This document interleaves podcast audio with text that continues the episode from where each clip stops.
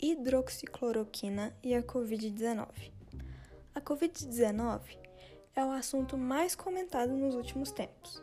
Se trata de uma doença causada pelo coronavírus e é transmitida por meio de gotículas de saliva e superfícies contaminadas pelas pessoas infectadas.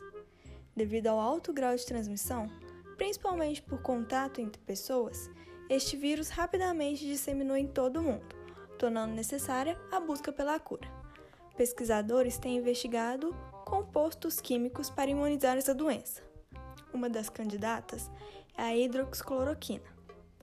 Mas o que é esse medicamento? A hidroxicloroquina é um medicamento com um nome bastante complicado, né? Porém, era utilizado como uma simples aplicação indicado para o tratamento de algumas doenças reumatológicas e dermatológicas, como artrite, lúpus e malária. Em sua composição, possui cloroquina, o antigo medicamento usado para tratamento de pele. Mas o que isso tem a ver com a pandemia que estamos vivendo?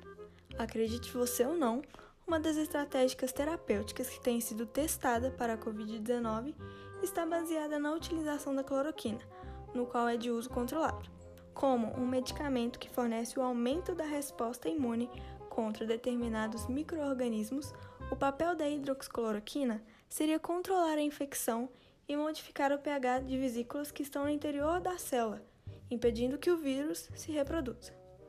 Como toda pesquisa científica, é óbvio que ainda não temos resposta sobre sua eficiência.